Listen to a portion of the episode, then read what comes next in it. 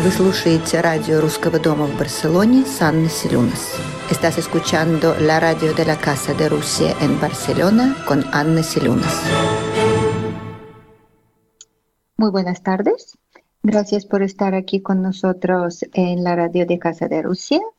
Hoy tenemos dos uh, invitadas muy especiales, aunque por el momento empezamos con una, que es Clara Arnal. Clara, hola, ¿me escuchas? Hola, ¿qué tal? Sí, hola.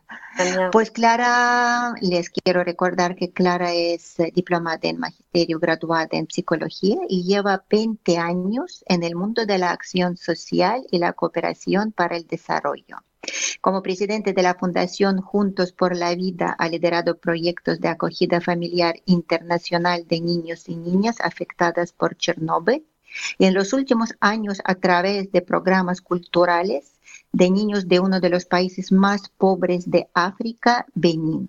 Ha puesto en marcha proyectos de defensa de los derechos de la infancia a través de la cooperación al desarrollo y últimamente en España por la emergencia de la COVID-19. Clara, ¿cómo estás? Hola. Muy bien, muy bien. ¿Y tú? Pues. Hola. Empezando aquí por ahí. Pasando calor ya en, en Valencia estamos. En Valencia. De momento, muy... de momento, no nos podemos mover mucho, ni entre provincias fuera. Y aquí Claro, estamos. no. Claro, claro que sí.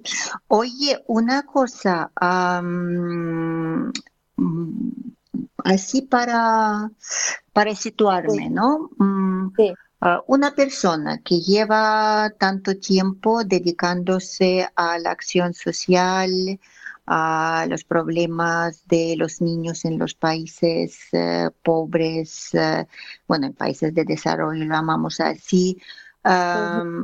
¿Cómo, cómo empezaste? ¿Por qué? ¿Por qué? ¿De qué, de qué santo una persona que, que, que tiene una vida, supongo, ¿no? Pues eh, acomodada, pues en, en Valencia, ¿no? En un, en una familia estructurada donde todo el mundo se quiere a todos. ¿Por, qué? ¿Cómo? ¿Te despertaste una buena mañana y decidiste que tienes que salvar a los niños ah, de los países eh, pobres o cómo ocurrió? Bueno, pues esto es un cúmulo de circunstancias. Eh, yo efectivamente sí que vengo de una familia que, bueno, pues eh, la verdad es que afortunadamente nunca me ha faltado de nada, pero sí que tengo unas circunstancias que me hacen de alguna manera solidarizarme o ponerme en la piel de muchos niños y niñas que no tienen la suerte de tener una, una familia. Y esto es porque eh, yo con 15 años me enteré que era adoptada. Eh, y bueno, yo sí que tuve la suerte de, de, bueno, pues de ir a parar a una familia, como tú decías, acomodada, pero podría haber terminado pues en un orfanato como muchos niños eh, y niñas, pues en- durante muchos años han estado en orfanatos en los, en los países del este, ¿no? Cuando yo tenía 27 años, eh, unos amigos acogieron a una niña de Chernóbil que estaba en un orfanato. Y bueno, pues ahí fue cuando de alguna manera se me despertó o, o volví a, a pensar en, en esta situación, que esto es lo que me podría haber pasado a mí. Yo podría haber sido esa niña que estaba en ese orfanato y decidí acoger yo también a, a un niño. Yo era muy joven, entonces no tenía hijos propios y empecé acogiendo a un niño que ahora ya tiene 27 años, que se llama Cola, que vivía en, en un orfanato y que, bueno, pues a través de un programa de lo que entonces era la Fundación Abogados Sin Fronteras, permitía que niños y niñas afectados por Chernóbil pudieran pasar temporadas en España.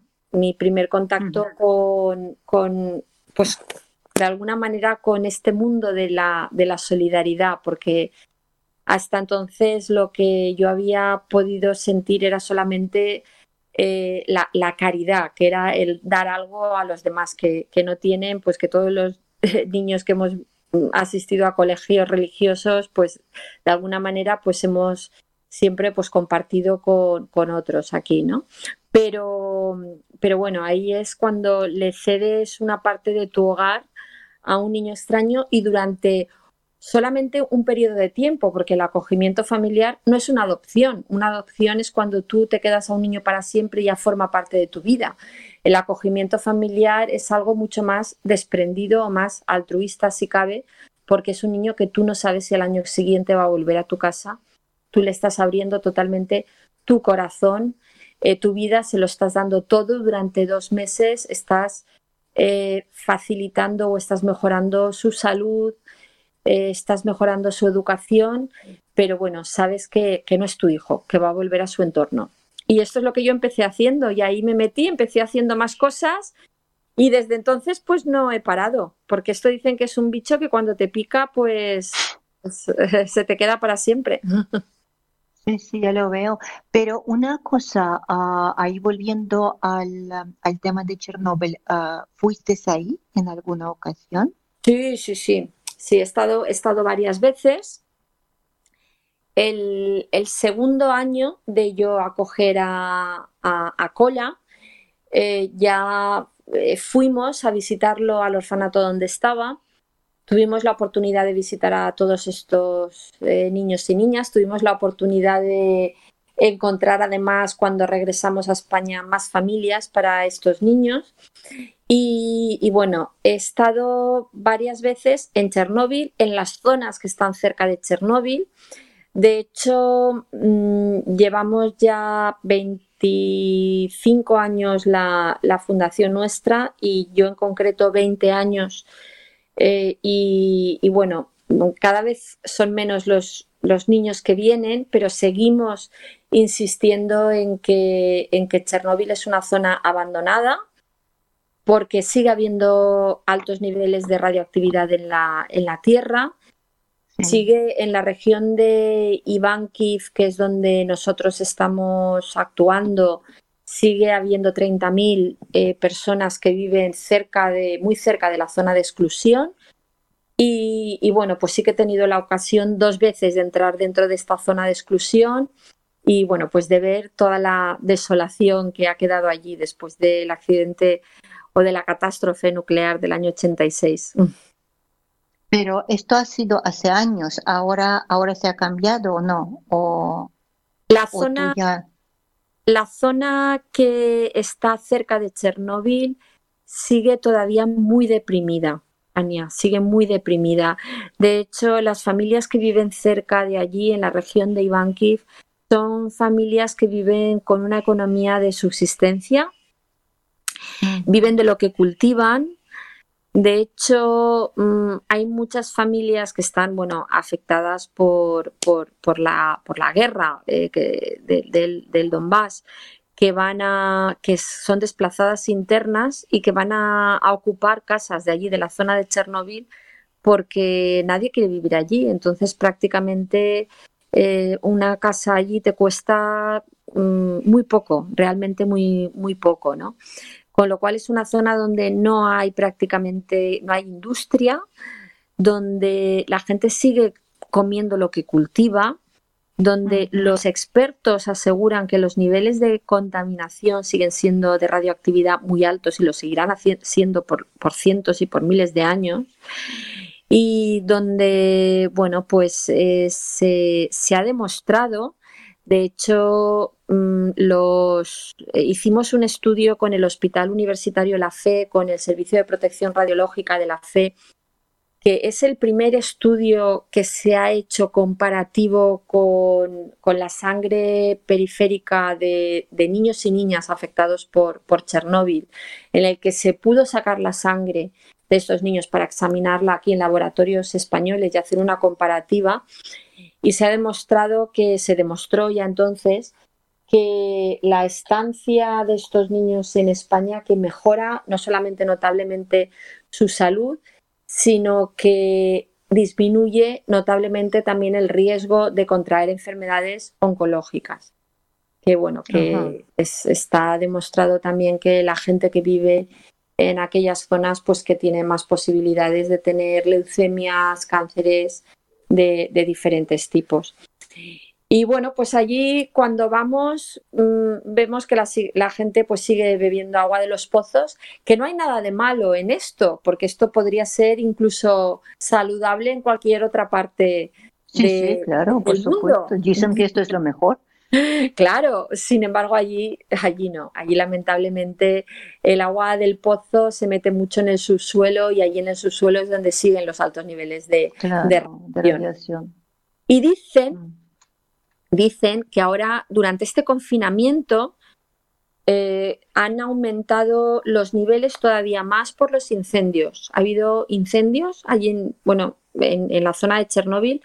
Eh, ha habido incendios, mm, no podían ni siquiera abrir las ventanas, nos comentaba la gente de la zona, por, el humo que había y dicen los expertos que han aumentado todavía los niveles de, de, contaminación. Es por ello por lo que esperamos que a pesar de todas las dificultades que hemos tenido por la crisis del coronavirus, que, que los niños y niñas que viven en esa zona puedan venir todavía este verano, aunque sea, aunque no sean los dos meses y medio que vienen todos los veranos, pues que vengan al menos un mes y, pico para, para, poder disfrutar de unas vacaciones saludables en, aquí en el Mediterráneo.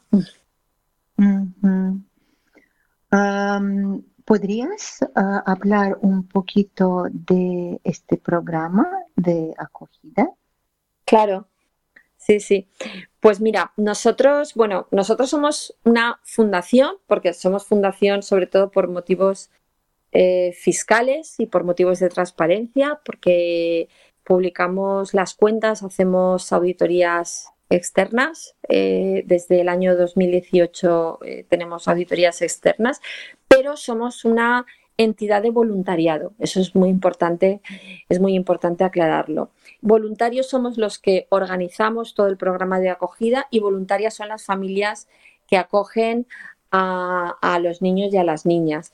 El proceso es, es muy sencillo, simplemente cuando una familia Mm, siente que puede tener un, nuevo miembro en la familia y que puede ser uno de estos niños afectados por, afectados por Chernóbil, eh, pues se pone en contacto con nosotros, le hacemos una, entrevista, admitimos, la verdad es que todo tipo de familias, eh, monoparentales, eh, familias, bueno, mm, de, todo, de todo tipo, papá, papá y mamá, de todo tipo. Y sobre todo, preferimos que sean familias con hijos, eh, por varios motivos. Uno, porque el, niño o la niña que viene pues esté en un entorno en el que desde luego que pueda jugar y que pueda que pueda divertirse. Y así se adapta más rápido también efectivamente. compañía. Y mm. luego porque para los hijos nuestros, para los hijos propios, eso también es, es un crecimiento personal. Mm, en, este, en, este, en este programa de acogida, el, más beneficiado es el niño que acogemos, desde luego, eso no, no hay lugar a duda, pero nosotros, los padres que acogemos, también tenemos nuestro grado de satisfacción, pero también tienen su alto nivel de aprendizaje nuestros hijos, porque desde pequeños comparten con un hermano o con una hermana, porque es así como les llaman, eh, comparten su casa, eh, muchas veces su habitación, sus juguetes, su ropa. Y bueno, pues esto es algo que eh, comparten con alguien que no tendrían por qué hacerlo. Entonces esto es el, el máximo exponente de la solidaridad, ¿no? Y si encima tienen la oportunidad, porque tú me preguntabas, ¿tú has estado en Chernóbil? Sí, yo he estado en Chernóbil, pero mi hija también ha estado y ha estado visitando la casa de su hermana, porque aparte de, de Cola, que te he hablado antes de Cola, tengo otra hija ucraniana que se llama Sofía, que tiene 17 años. Y, cuando mi hija eh, biológica eh, era pequeña, tuvo la oportunidad de ir allí y bueno, pues no solamente es tenerlos aquí en casa, sino que eh, tenemos la oportunidad también de ir allí con ellos, con nuestros hijos y bueno, pues es ver otra, otra realidad, ¿no? Otra realidad de niños y de niñas pues que no han tenido la suerte que tienen ellos, pero que ellos tienen la gran suerte de poder compartir su, su, vida, sus experiencias y sus cosas con, con estos niños. Pues Pero una, una, pregunta, yo creo que yo creo que la experiencia de Claudia, de tu hija, que comentas que fuiste ahí, tampoco es una cosa muy común, ¿no? Porque en la mayoría de las familias ni los niños ni los padres no, no van ahí al, país de donde vienen los niños. Pero pueden ir. Nosotros sí que damos la oportunidad. claro. claro, sí que damos la oportunidad de que vayan y de hecho hoy en día, cuando yo empecé a coger hace 20 años, era muy difícil porque las comunicaciones, los vuelos eran mucho más caros, había que sacar un visado, eh, el idioma, todo era muy complicado. Pero hoy en día mm, el, movimiento internacional es, es, tan fácil porque las aerolíneas nos oponen todo tan fácil, no hay visados, no hay... Entonces, bueno, mm, hoy en día casi cualquier familia puede ir a visitar a, a su niño acogido. ¿eh? Y te lo digo tanto con los niños de Chernobyl como con, con, Benín. También tenemos otro proyecto en, en, Benín, en África. Sí, sí, te iba a preguntar yo por el proyecto de Benín, porque, porque bueno, porque me acuerdo cómo empezó todo lo de Benín, porque bueno, como estábamos así, como quien dice, al principio estábamos juntos montando esos mercadillos, trayendo la ropa que, que, que, sacábamos cada uno de sus casas, vendiendo, estando allí. Y yo me acuerdo que después de tres mercadillos de verano, vosotros ya fuisteis ahí en agosto, un grupo de seis personas, que era también, era también así impresionante a ver como una historia que ha nacido, como quien dice, cuando cuando pues eso, estábamos sentados en la mesa tomando unos cafés, ¿no? Y, y, tal, y como en unos meses Efectivamente. Ah, ya podría realizarse. Era, era, era muy emocionante todo este inicio. Bueno, el inicio y luego, claro, y luego ya cuando, cuando el primer verano, justo un año después, ya vinieron los chicos del coro, era también impresionante. Sí, porque cuando hay ilusión, hay entusiasmo y hay ganas de hacer cosas y hay confianza, porque, bueno, nosotros como ya he dicho antes, somos, sobre todo somos como una gran familia, ¿no? De voluntarios, entre la cual pues tú también estás, aunque estés un poquito más lejos, pero tú también eres parte de la familia, Ania. Mm. Y, y, cuando, cuando eh, somos como, como una familia en la que hay confianza, pues las cosas fluyen y salen más, más rápido, ¿no? Y efectivamente, cuando nosotros también damos la oportunidad a los voluntarios, a las familias de acogida que han tenido ah, durante dos veranos, han estado viniendo los niños y las niñas del coro africanos aquí a, a España y han podido estar también con familias de acogida. Y también les damos la oportunidad de ir allí y ver cómo viven, de ver sus realidades, que viajar a África, por supuesto, es más complicado que, que, viajar a Europa, ¿no? Porque, sí, sí, sí, porque allí hay, hay otros elementos como, bueno, hay que vacunarse, sí que hay visados, el clima es, es bastante más difícil, eh, pero, pero bueno, también es, es una experiencia muy bonita, ¿no? Es una experiencia también muy enriquecedora, ¿no? Porque te, te das cuenta de que en el mundo hay personas, sobre todo en los países empobrecidos o en vías de desarrollo, ¿no? que nosotros, bajo nuestra perspectiva, no tienen, eh, podríamos decir, la suerte que tenemos nosotros, pero sin embargo son felices, ¿no? Porque tienen su propio concepto de, felicidad. Y eso lo vemos cuando, cuando, cuando, comentamos, ¿no? Allí con las, con las mujeres, ¿no? Cuando ellas nos dicen que, que nos envidian porque tenemos una lavadora que nos lava la ropa y, ellas tienen que lavar la ropa todos los días a mano y, y, el hecho de lavar la ropa significa tener que caminar tal vez 45 minutos, una hora para ir a coger el agua eh, que luego tienen que cargar en la cabeza para llegar al sitio donde tienen que lavar la ropa con el jabón que se han tenido que hacer ellas mismas durante un día Y, y, cuando, y, cuando nos dice, sí, pues ahora tú tienes una lavadora que le das a un botón y te lava la ropa. Y digo, sí, pero ¿y lo bonito que es eh, que tú durante todo el camino vas, vais hablando, vais comentando, eh, todo el estrés que tenemos nosotros, todas las Bueno, Clara, tú, tú, tú si quieres puedes practicarlo, ¿eh?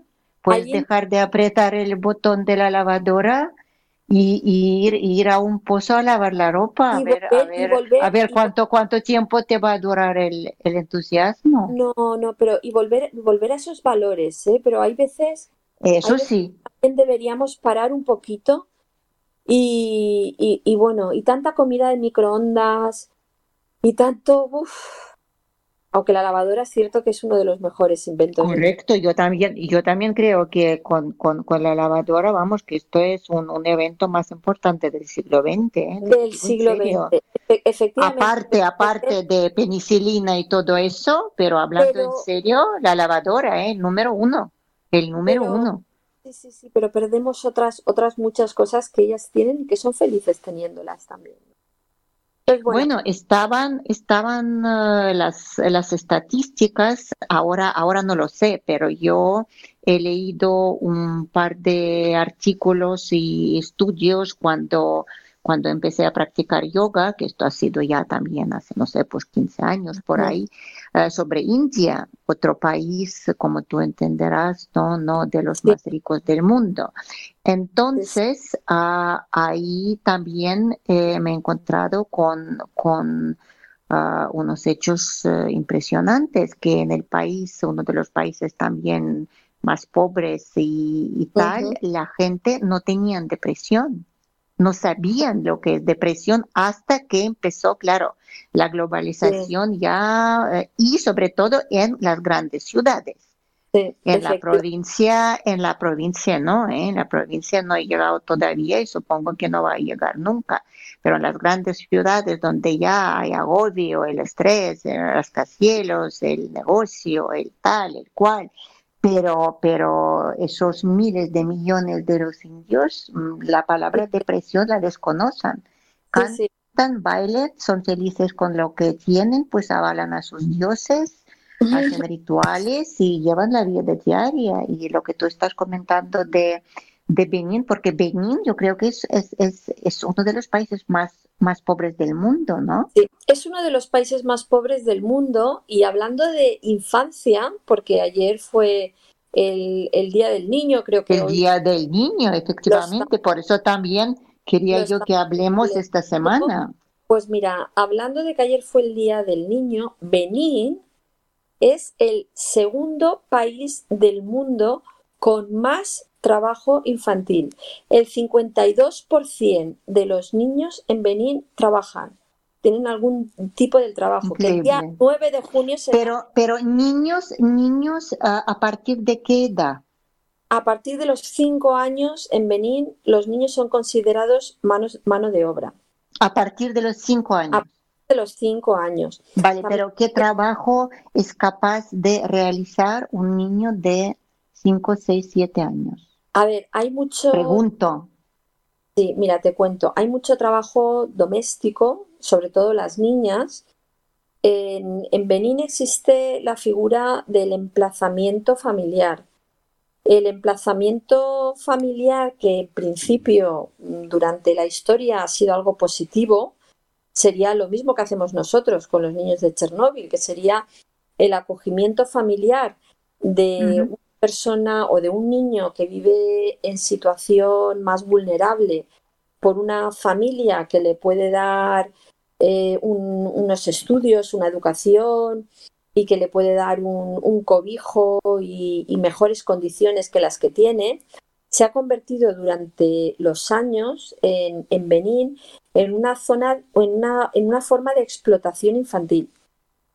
Eh, son los que, lo que se llaman los bidomegón, en, Benín. Son los niños y las niñas, es un tipo de esclavitud infantil de niños que son emplazados en familias, en principio, para que tengan una vida mejor, para que vayan al colegio, pero que acaban siendo eh, los criados de las casas, durmiendo prácticamente en el suelo, eh, muchas veces son abusados por el, por el dueño de la casa. Abusados, me refiero físicamente, psicológicamente, Por, supuesto. Y esto es eh, un tipo de, trabajo infantil que se hace en Benín. Hay mucho trabajo infantil en las calles, en, los mercados. En, Benín está el mercado de Topka, en la ciudad, en, en Cotonou, que es la ciudad más grande de Benín. No es la capital, pero es la más grande de Benín. En Topka hay mucho trabajo infantil de niños y niñas que son también explotados, que trabajan para otros, para otros, y que lo que hacen es que venden a cambio de tener comida y bueno, que por la noche están durmiendo en el suelo de los de los puestos donde tiene su, su amo o su tío, porque muchas veces son tíos. El, el puesto de frutas, de, de legumbres, de arroz o, de lo que sea, que son niños que están vendiendo, están limpiando el puesto. Hay organizaciones que están trabajando allí en el mismo mercado para que estos niños no se queden por la noche a dormir en los puestos, porque a partir de, esto eh, ha surgido otro tipo de problemática como es la violencia, de, bueno, pues hay tráfico de, miembros y tráfico de niños. Es decir, a los niños los, por la noche los, los roban y los llevan a otros países, los venden en otros países. Eh, esto es lo que ocurre en Benín. Hay el, el, Benín, por supuesto, igual que en todos los países de África, el trabajo infantil está prohibido. El matrimonio infantil también está prohibido, pero hay matrimonio infantil, hay muchas niñas menores de 16 años que, son casadas. Eh, pero bueno, esto está prohibido y si tú hablas con las autoridades te dicen que no existe, pero en el momento en que tú aterrizas en Benín y te paseas por las calles o por cualquier mercado, el ver a los niños y a las niñas vendiendo y barriendo en las calles es algo, es algo normal y natural. Nosotros aún así no estamos en contra del trabajo infantil porque entendemos que los niños y las niñas tienen que ayudar en, sus casas. Es una forma de ayudar al sustento de la economía familiar.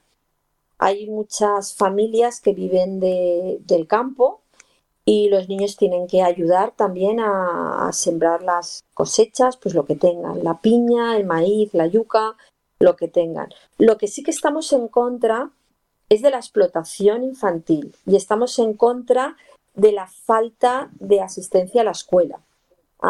Es uno de los países donde hay más analfabetismo y, y más, eh, menos asistencia a la escuela precisamente por esto, ¿no? Porque los, niños y niñas van a trabajar y por esto no, no, van a la escuela.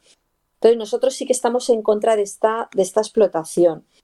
Por eso cuando comenzamos el, proyecto ahí en Benín hace, hace tres años, después de los mercadillos estos de los que, de los que hablabas, cuando inauguramos la escuela, teníamos la posibilidad, claro, allí no había absolutamente nada, en la zona rural donde fuimos, teníamos la posibilidad de hacer una escuela desde los tres, cuatro años de edad o de hacer una escuela para los niños ya desahuciados del sistema educativo, es decir, los niños que no habían ido nunca a la escuela y que ya nunca podrían ir.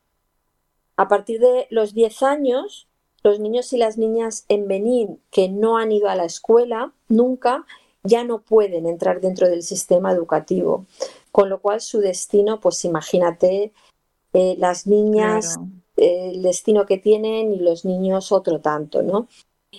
Mm, con lo cual decidimos montar la escuela para estos niños. Una escuela un poco especial porque es una escuela de alfabetización acelerada, la cual los niños entran con 10 años, con 10, 11, 12, tenemos alguno que ha entrado incluso con 16 o 17 porque se ha empeñado y lo hemos permitido que, entrara en la escuela. Entonces es una escuela en la que los niños entran y en tres años eh, obtienen el, el título de lo que sería la educación primaria. Aprenden a leer, a escribir, aprenden ¿Y son, y son, y son clases diarias?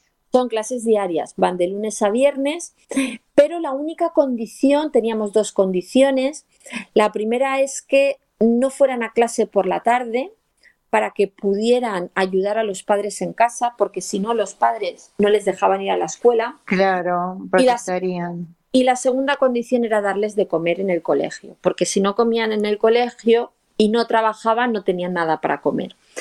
Entonces, con estas dos condiciones empezamos la escuela, ya vamos por el tercer curso y bueno, pues yo pienso que este año ya tendremos unos 10 niños que se van a, que se van a graduar después de esos tres años de, de, de acelerada. Ya, tenemos, ya tendremos unos 10 graduados que están preparándose ahora para los exámenes de julio. Muy emocionados. Fantástico, fantástico. Oye, claro, pero una pregunta.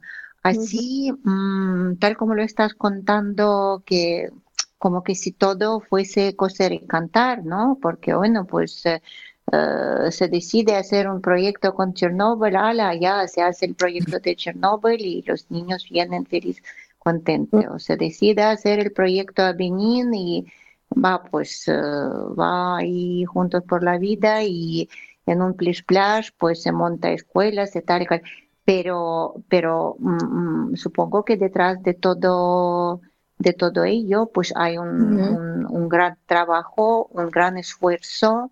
Ah, supongo que incluso se puede hablar de, de, no sé si se puede utilizar palabra sacrificio, porque por ejemplo, no sé, pues eh, ir a África, ir a Benín, un país totalmente desconocido, un país con el nivel de corrupción, mm, tal como lo estás diciendo, porque si existe incluso tráfico de de los niños, eso yo creo que eso es lo más, bueno, no sé, ¿no? Cuando hay un tráfico humano, estoy, no sé, creo que es el colmo, ¿no? Para mí, como quien dice, de, de, todo. Entonces, vamos a ver, ¿qué, vais ahí? No, no, no, no sé, yo simplemente eh, te voy a hacer una, una pregunta tan tonto como, ¿no tenéis miedo? aparte de ¿no? Pues siempre, como, como... Siempre, siempre hay miedo, eh, pero bueno, eh, hay que ir con precaución, pero también hay que ir con entusiasmo, porque si el miedo nos paraliza, entonces no haríamos nada.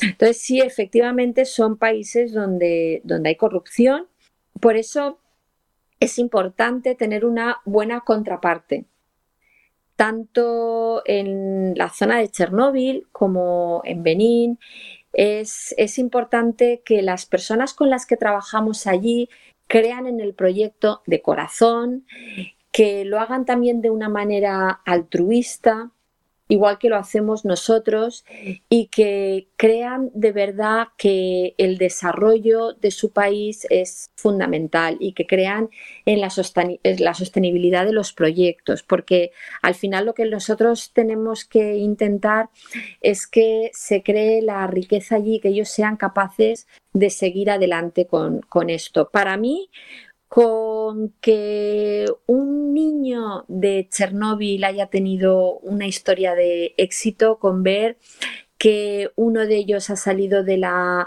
del ambiente deprimido que tenía allí y que ha podido sacar una carrera universitaria, que ya tiene un trabajo, eso ya es un éxito y por eso ya sigue, vale la pena seguir luchando, ¿no? Muchas veces hemos ido a Chernóbil y hemos dicho que seguimos eh, trabajando con los niños a pesar de los adultos, porque nos han puesto las cosas muy difíciles.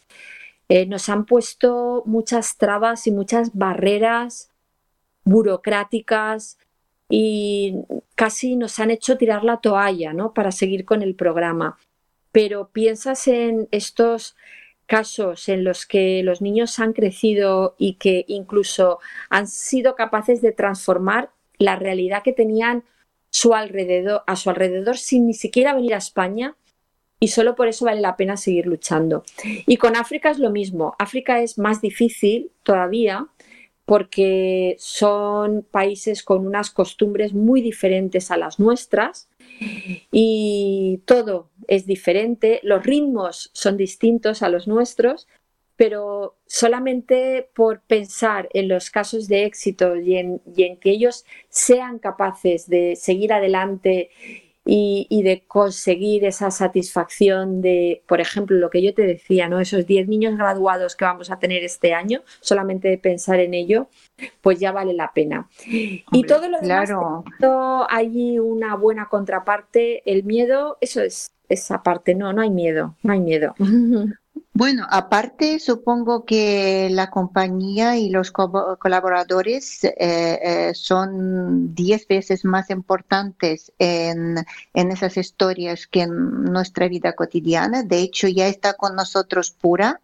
Pero esa gente, los colaboradores eh, tuyos, mm, ¿cómo, ¿cómo, también, cómo eh, mm, no sé, ¿cómo, ¿cómo la gente se entera de que existe, ¿no? Por ejemplo, pues una persona ah, que, em, que quiere acoger, ¿no? A un niño o una persona que quiere hacer una donación para, ah, para el programa mm, que sea de Chernobyl, que sea de Benin o para cualquier labor social. Em, ¿Hacéis algún tipo de publicidad? No sé. Sí, bueno, pues mira, aquí sobre todo lo que funciona, y yo creo que en el mundo de las ONGs, en el que hemos escuchado tantas cosas y que muchas veces hemos, hemos recibido noticias que pueden llegar a ser frustrantes, ¿no? De, había de todo, había de todo. Sí, de ONGs grandes que nos hacen perder la confianza o perder la esperanza, ¿no? Nosotros, como ya te he comentado antes, somos una organización pequeña, aunque parece que hagamos muchas cosas, hacemos muchas cosas, pero somos, como ya te comentaba antes, un grupo, una familia, y cuando eh, la voz se corre y somos, eh, damos la oportunidad de visitar los proyectos, tenemos además las cuentas eh, transparentes, tenemos en Valencia una tienda solidaria donde cualquiera puede ser solidario, pueden venir, a colaborar, a ayudar, que además ahora la hemos reconvertido por la necesidad que hay en un banco de alimentos donde hemos comenzado un proyecto social también aquí en Valencia con infancia, con, mujeres que tienen hijos a, su cargo, ¿no? Porque al final la solidaridad no entiende ni de países, ni de colores, ni de fronteras, ni de banderas, ¿no? Allí donde haya necesidad, allí donde haya injusticia, es donde tenemos que acudir y por eso el grupo de personas que somos, entre las que también está Pura, que estará dentro de poco ya eh, con, nosotros, eh, la verdad es que yo tengo la suerte de que, de que os tengo y que enseguida se vuelcan o os volcáis a, colaborar, que es, es un tema de, de, confianza, ¿no? Para quien no nos conozca, por lo que comentabas, el, tenemos una, una página web que es www.juntosporlavida.org, juntosporlavida.org. También tenemos las redes sociales que intentamos mantener al día eh, con, los tres proyectos que llevamos, la Fundación Juntos por la Vida, el Spy Solidaria y el proyecto de Benín, que es Voces por Benín. Y tenemos, bueno, pues eh, Facebook, Instagram, eh, Twitter también. Y, bueno, pues tanto en las redes sociales como en la web actualizamos todo, todas las noticias de aquí, de allí, de la acogida, de la acción social que estamos haciendo. Y estamos abiertos a responder cualquier pregunta de cualquier persona, de cualquier familia que quiera, que quiera colaborar. Y por supuesto, las donaciones siempre son necesarias, siempre son bienvenidas. Además, como somos una fundación, aunque esto siempre eh, cuesta un poco más decirlo porque es pedir, pero yo siempre digo que como no pido para mí, que pido para los demás, las personas que donan luego se pueden desgravar en la declaración de la renta hasta un 75% el primer año, con lo cual también ahí pues tenemos que también beneficiarnos de, lo que nos ofrece el, Estado o la hacienda pública, ¿no? Y es que nos, nos desgravemos esto por colaborar con organizaciones. Y bueno, pues la nuestra es una organización en la que todo el mundo es bienvenido y que al ser organización de voluntariado, pues estamos, estamos abiertos a, todos. Pero la siguiente pregunta, todos esos proyectos, ah, bueno, por ejemplo, el proyecto de Benin, porque el proyecto de la acogida ah, familiar, eso más o menos lo tengo claro porque cada familia no tiene que pagar el el billete del niño y luego, claro, pues todos los gastos de, la estancia del niño corre a su cuenta, ¿no? Efectivamente, sí, sí, sí.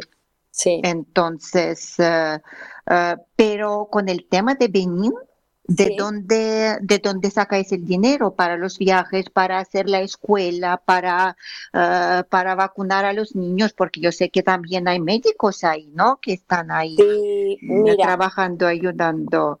Uh, ¿Cómo, cómo Mira, no, nosotros, además, esto es, lo, lo, podemos ver como, como una desventaja o lo podemos ver como una oportunidad, como una ventaja.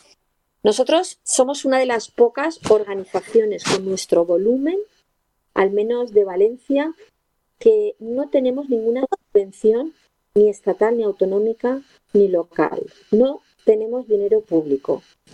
Eh, todo lo hacemos, todos los proyectos lo hacemos con dinero eh, que recaudamos, podríamos decir dinero privado. Una es a través de los donativos de los socios, eh, personas que confían y que, y que, bueno, pues que hacen su, su donación o su donativo y que luego se desgraban, como antes te, he comentado. Luego tenemos un programa de apadrinamiento. Los niños y niñas que te he comentado que están en la escuela de alfabetización acelerada, eh, cada uno tiene un padrino. Bueno, todos no, todavía nos quedan algunos por apadrinar, pero bueno, si alguien se anima, todavía tenemos algunos que, que no están apadrinados. Y entonces lo que hacen los padrinos es que pagan 15 euros al mes y con esos 15 euros eh, pues el, niño tiene la comida, el uniforme, los libros y por supuesto las clases. Con esto es con, como lo, con lo que mantenemos la escuela allí en Madre mía, con 15 euros. 15 euros al mes. Con 15 euros al mes un niño tiene comida, clases eso es, eso es, Ese es el programa de apadrinamiento. Y luego tenemos nuestro pequeño rincón en Valencia, en Ruzafa, que se llama Spy Solidaria, que es una charity shop, es una tienda solidaria, donde vendemos ropa de segunda mano, pero también vendemos unos, unos productos que ahora también los tenemos en la web, en eh, www.juntosporlavida.org, juntosporlavida.org en, en el apartado de Spy Solidaria y tenemos eh, unos productos muy bonitos y muy llamativos que están hechos con telas africanas, que son telas wax preciosas. Preciosas, preciosas. Y mm. estos, estos productos hay, mira, hay delantales, ahora también tenemos mascarillas con unas bolsitas, bolsos, neceseres, eh, complementos para la cabeza. Bueno, pues con la venta de estos productos financiamos el proyecto de empoderamiento de la mujer que tenemos allí. Porque estas mujeres que están cosiendo estos, estos productos ahí en Benín son las madres de los niños que van al colegio, que van a nuestra escuela porque no solamente es importante que los niños tengan una educación, sino también todo ese soporte que tienen de las madres, que muchas veces tienen que vivir en situaciones de violencia, de poligamia. Otro de los grandes problemas de Benín es la poligamia. Muchos de nuestros, eh, de los niños, su padre tiene tres, cuatro, hasta cinco, seis mujeres. Y ¿eh? esto supone, eh, no es el tipo de estrés que tenemos aquí, pero es otro estrés emocional muy importante que hace que la mujer se sienta muy desvalida en muchas, en muchas circunstancias. Además, no tienen para nada independencia económica y a través de esta, este programa de, de, costura o de diseño, nosotros pagándoles ese precio justo por, por los productos que, yo, que ellas cosen y que luego vendemos aquí, que además pues son muy bonitos y muy atractivos, pueden tener esa independencia de momento económica que les puede permitir pues comprarse ellas cosas eh, y, bueno pues eh, llevar a cabo esos pequeños proyectos que necesitan y que pueden hacer sin tener que depender de ese hombre que muchas veces las maltrata de muchas maneras. ¿no? También hacemos allí talleres con ellas, charlas, eh, mm, talleres sobre y actividades sobre planificación familiar, que es muy importante, sobre control, eh, también prenatal, sobre, bueno, sobre tantas cosas que, que hacen falta allí en temas de salud, de educación, también de ocio, para, para, bueno, pues que se sientan mejor y que sientan que de verdad son el pilar de la sociedad. Como, Pero una pregunta, cuando vosotros vais ahí, supongo que, bueno, supongo que está bueno, me lo puedo imaginar, no me lo imagino, pero me lo puedo imaginar. Pero cuando los niños vienen aquí, los niños de Benín, si tú estás comentando los niños eh, que, que, viven ahí en unas chabolas, ¿no? Que no han visto en su vida ni la tele, ni, ni, ni no sé, ¿no? Pues eh, eh, vienen a un país europeo para, pues no sé, ¿no? Pues cuatro o cinco semanas. No es un, no es un shock. Esto, esto, esto está bien para ellos porque luego vuelven a, al, al, mismo sitio, como quien dice, ¿no? Pues es la pregunta del millón que nos llevan haciendo cientos y cientos de personas desde hace 25 años con los niños de Chernóbil. Porque recordemos que los niños de Chernóbil también viven en circunstancias, eh, no tienen tampoco eh, los inodoros o los cuartos de baño dentro de casa, muchos de ellos no tienen, no les llega la electricidad, no tienen las calles asfaltadas, no tienen electricidad en, en, los caminos para llegar a su casa, tienen que caminar por la nieve para llegar a la escuela todos los días o al autobús. Son circunstancias muy difíciles, ¿no? Y cuando llegan aquí todo cambia. Allí es lo mismo, lo mismo, pero con mucho calor, ¿no? Y, con, más con más alegría que en Chernóbil, podríamos decir. Bueno, con eh, lo mismo tampoco, ¿eh? Porque, porque en, en, en, Ucrania yo creo que ningún niño no vive en una chabola, como quien dice, en la calle, ¿no? Eh, no Pueden tener condiciones peores o mejores, pero... Hemos estado, hemos estado en casas de niños que viven en circunstancias mm, muy lamentables, ¿eh? Muy lamentables, de verdad muy lamentables eh, y yo diría que muy similares que a los niños de África, ¿eh? Em, pero, pero con, con 80 eh, grados menos en invierno. Ya, ya, ya, Es, sí, sí, sí. Yo he estado, he estado en, en los dos polos y de verdad que... Y al final nuestra respuesta es la misma. Vuelven a su entorno, vuelven a su hábitat natural, vuelven con su familia, vuelven con su madre, vuelven con su padre. Y ellos allí tienen otros valores que aquí, por ejemplo, mm, no tenemos, como por ejemplo el, apoyo familiar de, toda la familia. Allí no hacen falta guarderías, porque allí cuando una mamá se tiene que ir eh, a vender al mercado, por ejemplo, en, en, la aldea y tiene que dejar a sus hijos, se quedan perfectamente con, con, toda la aldea y se quedan jugando con los otros niños y son tan felices, ¿no?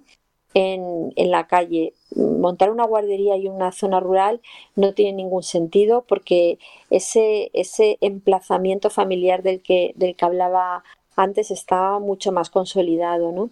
Y al final vuelven a su entorno. Pueden echar de menos, desde luego, pues muchas cosas materiales que para los adultos tienen mucha más importancia que para los niños, de verdad. Los niños vuelven a su casa, vuelven a su tierra, vuelven a, probar su comida, que es a la que están acostumbrados, que cuesta mucho, ¿eh? El cambiar de, comida, aunque allí tengan poca y, sea muy monótona, y puedes llegar a pensar que aquí están eh, comiendo manjares todo el día, pero es, es, es difícil desacostumbrarse a lo que tú eh, comes claro. que comas maíz, aunque comas maíz todos los días o comas arroz todos los días, es, es difícil desacostumbrarte a eso. Y al final vuelves Sí, yo me acuerdo que cuando vinieron los niños de Benín, los niños del coro, que también estaban súper pendientes, ¿no? Porque, eh, si no mal me acuerdo, no comen lácteos, no comen no sé qué, ¿no? Entonces también, como quien dice, teníais que adoptarse a su, a su dieta. Claro, efectivamente, porque cuando tú no has bebido lácteos, porque allí no vaca, sino... Oh, mira, ya está Pura con nosotros. Pura, bienvenida, por fin. Has podido, ¿eh? Disculpa, disculpa que ha habido algunos problemas de la tecnología. Oye, pues te vamos, te vamos a te vamos a, presentar de todas formas a la gente que aquí tenéis eh, finalmente a Pura Gómez Román, que es periodista y directora del programa Sin Fronteras de Radio Nacional de España. De hecho, acaba de terminar, ¿no? El programa va de radio a radio, que Pura ha cubierto como periodista y como voluntaria proyectos de infancia en situación de vulnerabilidad en los cinco continentes y su trabajo ha recibido premios nacionales y internacionales. Desde sus micrófonos da voz a diferentes organizaciones en un programa que está a punto de cumplir 25 años en antena, ¿no? Y donde se habla de justicia social, de voluntariado, de derechos humanos, siempre con el mensaje de que otro mundo es posible. Pura, muchas gracias ¿eh? por estar aquí. Nos queda muy poco tiempo contigo, pero a ver si conseguimos que la próxima vez pues estarás tú sola. Hacemos lo contrario. Hablarás 50 minutos tú y 9 minutos Clara. Muchas gracias. Eh, muchas gracias. Disculpa Disculpa por los problemas técnicos. Además, efectivamente, como tú decías, acabamos de terminar ahora a las ocho y media. Teníamos un programa en directo, así que ha sido terminar uno eh, aquí en, España, en Valencia, en la comunidad valenciana y empezar con vosotros. Así que te agradezco muchísimo que, me hayáis invitado al programa. Estoy encantada.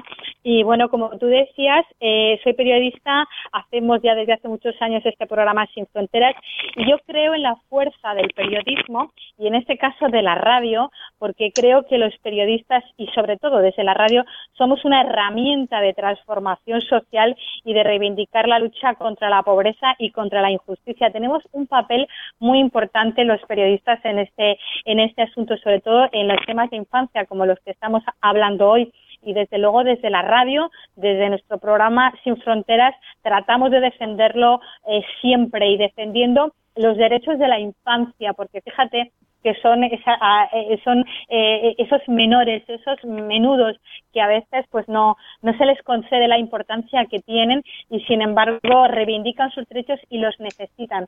Y algo muy importante, si te parece, Ania, que te quiero, que quería comentar como el mensaje más importante es la importancia de la educación en la infancia. Es lo más importante para romper el círculo de la pobreza. Supongo que Clara, que, que, también ha intervenido, habrá hecho referencia al tema. Estamos hablando precisamente de este tema ahora cuando, cuando apareciste tú pues de, de, la, de, la, eh, de, la educación como herramienta para romper el círculo de la pobreza. Lo he podido comprobar en muchísimos programas de radio que hemos hecho aquí con organizaciones que, que, vienen, en los viajes que he hecho también eh, con muchas ONGs a, a, África, América del Sur, donde vemos los problemas de la infancia. Sobre todo recuerdo en Ecuador a un viaje que fui con UNICEF, que es la, la, el organismo de la ONU que se encarga para la infancia Allí conocimos efectivamente el problema de, la falta de derechos y allí conocimos un problema muy grave que tiene la infancia y que sigue estando, que es el de la inmigración, ¿no?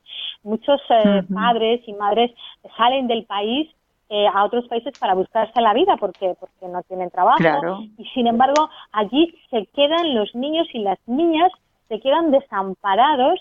Eh, nos dimos cuenta a través de unos estudios que estaba haciendo UNICEF, algo que, no sabíamos aquí en, en España, y es que allí en los índices, y esto es muy fuerte lo que voy a decir, los índices de suicidio de niños y niñas habían crecido tremendamente, sobre todo en las zonas del país de Ecuador donde más inmigrantes se producían, donde más los niños y las niñas quedaban solos. Increíble, porque efectivamente los padres y madres se van con, bueno, pues con todo el amor del mundo, se van a buscar eh, medios para poder vivir mejor, para poder enviar dinero a sus países para que sus hijos puedan vivir mejor. Pero a lo mejor no se tiene en cuenta que esos niños y esas niñas necesitan de ese cariño de padres y madres. Y allí se quedaban al, al, cuidado de, al cuidado de vecinos, de, la abuela. Huérfanos, sociales. Exactamente. Y se quedaban, se quedaban sin ese amor, sin ese cariño, sin ese apoyo y, la única solución era eso. Entonces, allí se dieron cuenta de que efectivamente eso era un problema. Y recuerdo que, en este viaje preguntábamos a niños y niñas, de allí me traje un reportaje, a niños y niñas qué es lo que querían para que cambiara la situación. Y decían con una voz muy tierna, que mis papás regresen, que mis papás regresen, los queremos aquí. No les importaba a lo mejor no tener mm, unos zapatos mejores o una ropa mejor. Lo que les importaba sobre todo era que sus papás regresaran. Esos son problemas, lo, llamamos este reportaje el lado menudo de la inmigración, el lado pequeño, el que no se conoce, ¿no? Así que hay tantos problemas y tantas situaciones y tantos derechos que no se están cumpliendo en niños y niñas.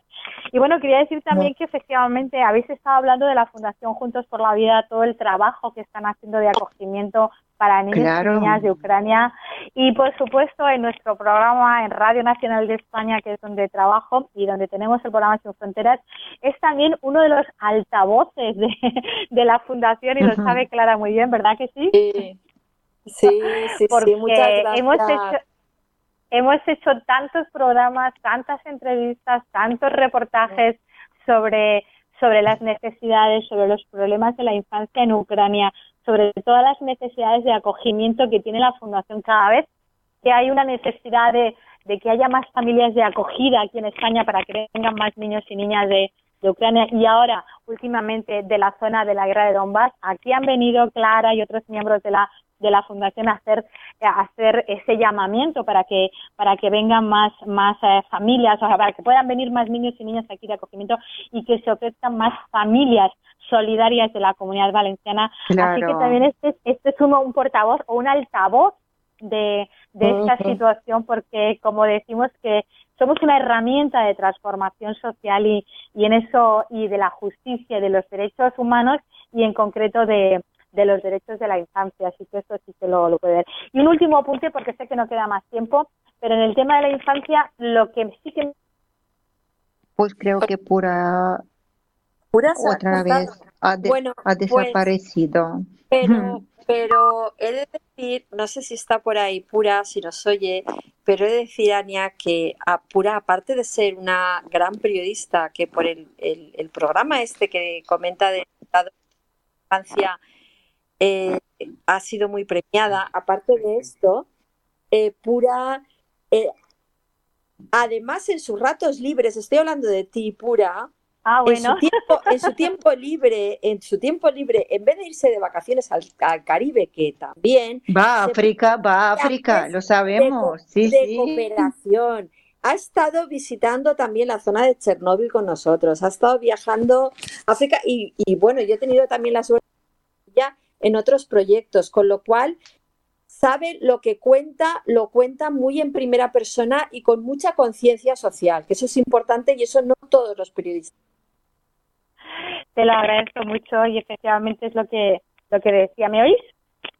Sí, sí, sí, sí, sí. Eh, efectivamente, esa es la responsabilidad que tenemos los periodistas y quería destacar eso también, el trabajo de infancia que está haciendo la Fundación Juntos por la Vida en Benín con esos, eh, ese proyecto educativo tan interesante, tan interesante que se está haciendo allí en Guaguata, lo que decíamos, la importancia de la educación para romper el círculo de la pobreza. Y lo que quería señalar es que dentro de la infancia, la importancia de la educación, pero sobre todo de niñas, porque las niñas son eh, doblemente marginadas o sufren eh, doblemente o triplemente el problema de, la pobreza, de la marginación y de la falta de derechos. Las niñas, las niñas hay que prestarle muchísima atención porque, porque, bueno, porque necesitan esa especial atención, porque hay que apoyarlas muchísimo más.